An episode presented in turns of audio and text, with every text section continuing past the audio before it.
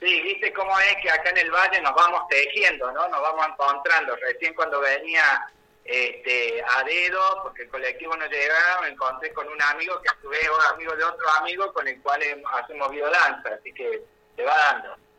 Que, eh, sí, sí, sí, por eso es tan, tan bueno hablar bien de los demás y tan jodido hablar mal de los demás. Nunca sabes con quién hablas. No, yo siempre hablo bien, así que no tengo problema. Qué grande, qué grande. Gabriel Jerez, eh, bueno, un gran militante, de docente, de la docencia, de UPC, de los gremios, delegado, delegado durante los 90, con lo duro que debe haber sido eso, delegado frente a Mestre, me imagino también, ahora participando en Tras la Sierra, en las elecciones para ser parte de la UPC. Sí, eh, nosotros al calor de la lucha de este año, donde rechazamos cuatro veces la propuesta salarial del gobierno, eh, un hecho inédito en San Javier, porque en general siempre se iban con propuestas de aceptación. Al calor de eso y después de lo que significó la conciliación obligatoria, que eh, nos forzó a un acuerdo que no queríamos y que volvimos a rechazar, eh, formamos una agrupación que se llama Unidad Docente Transerrana, con todas las compañeras y compañeros que querían seguir la lucha, eh, con los jubilados y los activos, y con los afiliados y los no afiliados, porque al momento de, este, llenar el, tratar de, ya ni se puede decir llenar changuitos, llevar lo indispensable en el supermercado, no se discrimina si es afiliado o no afiliado.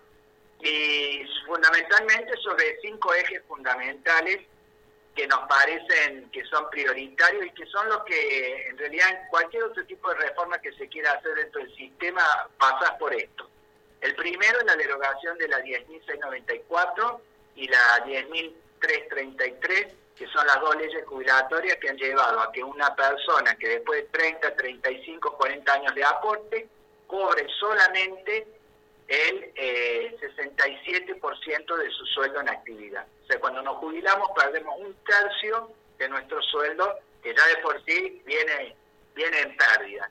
La segunda cuestión que seguimos, planteamos la derogación y el, el real 82% móvil. La segunda es la titularización de todos los cargos. Hay muchísimo trabajo negro en la docencia, fundamentalmente en los programas especiales, en las escuelas PROA, en, el PIB, eh, la, tiene que valer realmente el estatuto docente para todas las áreas de educación y tienen que titularizarse los cargos y la creación de los cargos necesarios, porque hay muchísimas escuelas que están sin cargo, eh, que necesitamos psicopedagogos, necesitamos, necesitamos psicólogos, pero a su vez también necesitamos eh, que los cargos que estén realmente estén estables, sean titulares.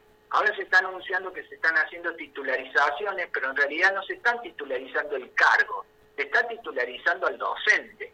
El cargo sigue estando ahí en una nebulosa que eh, si no se cubre o no se convoca va a quedar de nuevo suelto, ¿no? Muchos cargos de eso. Y fundamentalmente también sobre esto, en el tercer punto, es la construcción de más aulas y de más escuelas, porque hay escuelas superpobladas ¿Qué quiere decir esto? Que en un aula donde tendría que haber 20 o 25 chicos, tenemos un docente con 40, con suerte, o a veces con 45.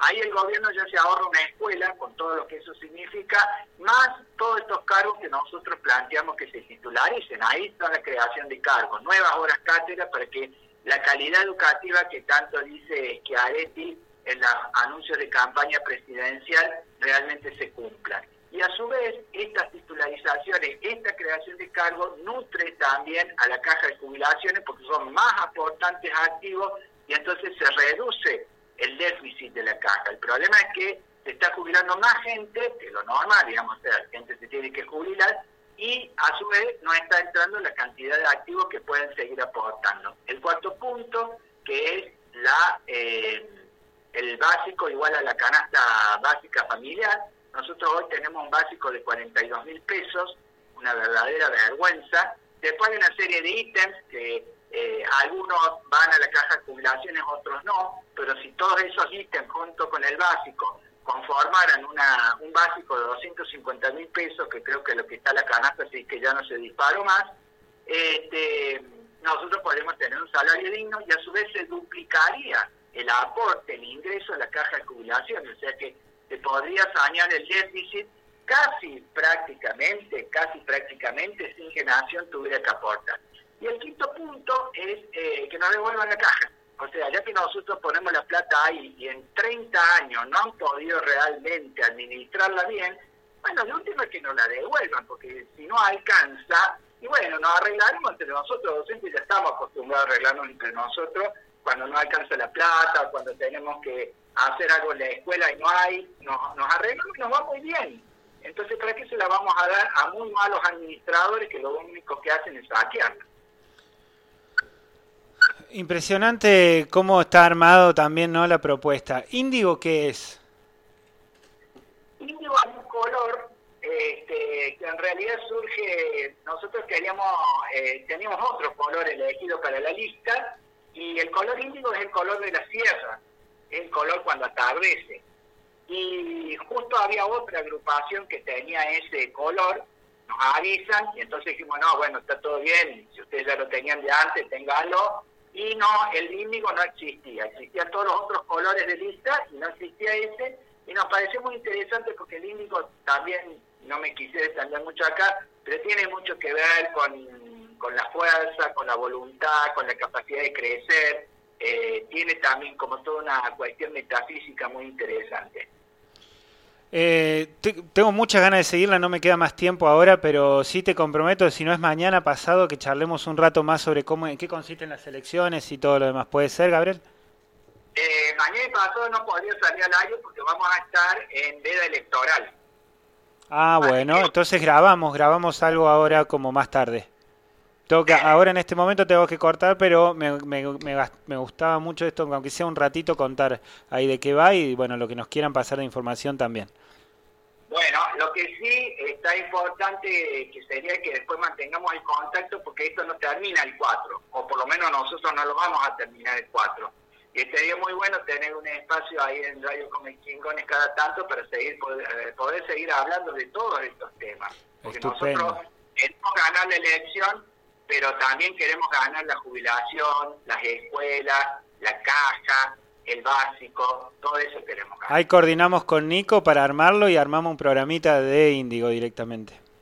Está ahí, el pobre Nico ha quedado acá mirando, pero bueno, está ahí. Sí, sí, nos corre, nos corre el tiempo mal, mal, pero mal, eh, horrible. Pero bueno, lamentablemente tengo que cortar ahora, pero bueno, la seguimos.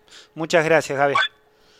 Muchas gracias, Pachi, y saludos a la audiencia. Gracias a vos. Eh, del otro lado está Gabriel Jerez, eh, candidato por Índigo en las elecciones que van a realizarse el día viernes 4 de agosto para UPC y para el gremio. Nosotros ahora vamos a un corte y en un ratito volvemos.